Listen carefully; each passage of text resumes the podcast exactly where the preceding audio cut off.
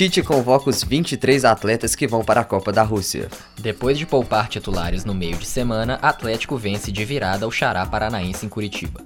Cruzeiro vence a segunda seguida no Brasileirão, com mais uma ótima partida do zagueiro Dedé. Começam as finais de conferência da NBA. Bom dia, está no ar mais um Jornal FCA.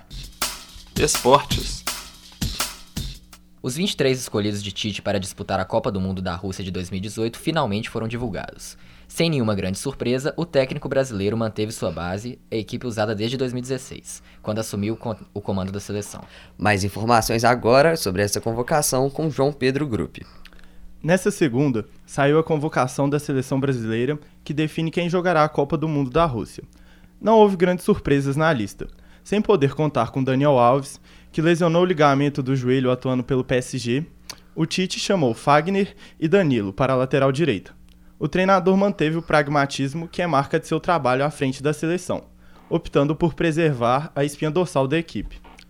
Os convocados para o goleiro foram Alisson, Ederson e Cássio. Para a lateral foram Danilo, Fagner, Marcelo e Felipe Luiz. Já a zaga foi composta por Miranda, Marquinhos, Thiago Silva e Pedro Jeromel. Já os meias foram Casemiro, Fernandinho, Paulinho, Renato Augusto, Fred, Felipe Coutinho e William. Por fim, o ataque é composto por Neymar, Douglas Costa, Gabriel Jesus, Roberto Firmino e Tyson. Além dos 23 convocados, a CBF, Confederação Brasileira de Futebol, encaminhará à FIFA uma relação de 12 suplentes, que podem substituir os selecionados em caso de imprevisto, até o dia 4 de junho. Nessa lista, que não foi divulgada, Tite revelou um nome apenas, o de Dedé, zagueiro do Cruzeiro que está em ascensão após um período de graves contusões.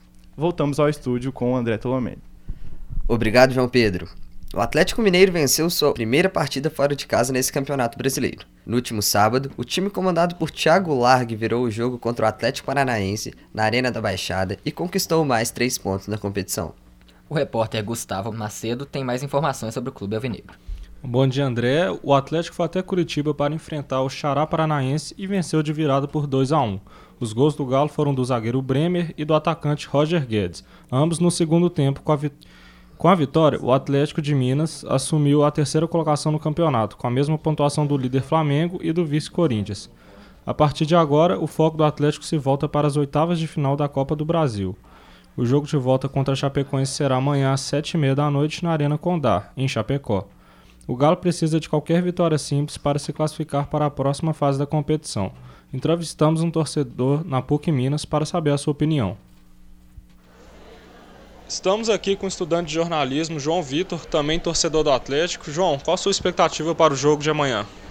Bom dia, Gustavo. É, eu a minha expectativa é que o Galo saia com a classificação, porém tem que ressaltar a dificuldade que vai ser o jogo, né? É uma Copa do Brasil, a premiação aumentou, então é, os times estão mais interessados, mais focados nesse campeonato.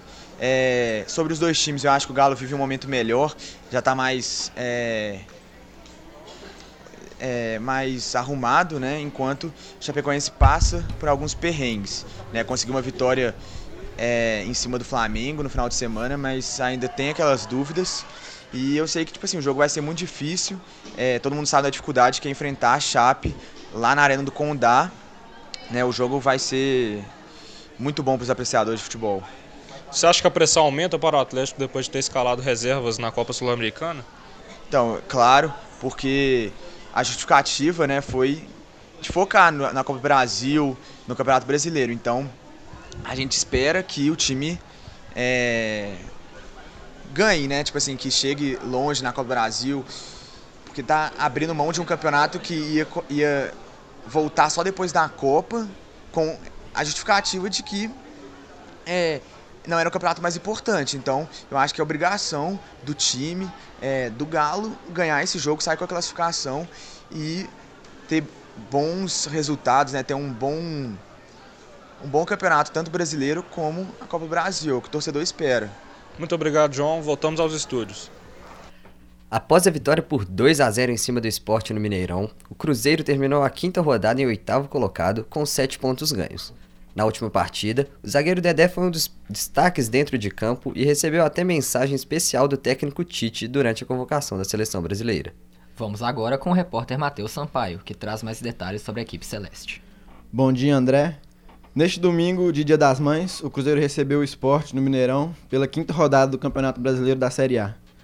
Com gols de Dedé e Arrascaeta, o time mineiro bateu o Leão por 2 a 0 e emplacou a segunda vitória consecutiva na competição. O Uruguai foi o nome da partida. Foi dele o cruzamento para o gol de Dedé já nos acréscimos do primeiro tempo. Também dos pés do, do camisa 10 saiu a finalização para o segundo gol azul, aos 11 minutos do segundo tempo, sacramentando a vitória do time celeste. O Cruzeiro agora muda o foco para a disputa da Copa do Brasil.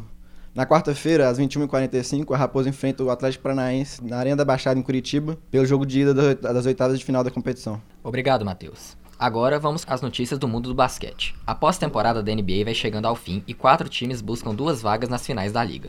Boston Celtics e Cleveland Cavaliers decidem no leste e Golden State Warriors e Houston Rockets duelam no oeste para ter a oportunidade de disputar o anel dessa temporada. Vamos com o repórter Gabriel Temeron para mais informações sobre o basquete americano. O Cleveland Cavaliers teve uma tarde para esquecer neste domingo. Jogando em Boston, o time de LeBron James foi atropelado pelo Boston Celtics, 108-83, no primeiro jogo da final da Conferência Leste. Os destaques da partida foram Jalen Brown, sendo o sextinho da partida com 23 pontos, e Marcus Morris, deixando a quadra com 21 pontos e 10 rebotes. Pelo lado de Cleveland, Kevin Love anotou 17 pontos, dois a mais que LeBron, muito bem marcado pela defesa dos Celtics. Os times voltam a se encontrar hoje às 9h30, novamente em Boston. E na noite dessa segunda-feira, um jogo eletrizante. Comandado por Kevin Durant, o Golden State Warriors venceu o Houston Rockets por 119 a 106 e levou a melhor no primeiro jogo da final da Conferência Oeste da NBA.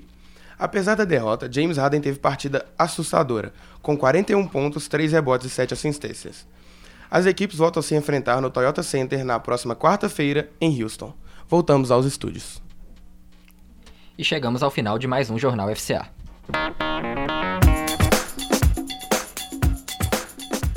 Apresentação: Lucas Amado e André Tolovelli. Produção: João Pedro Gruppe, Matheus Sampaio, Gustavo Macedo e Gabriel Tamerão.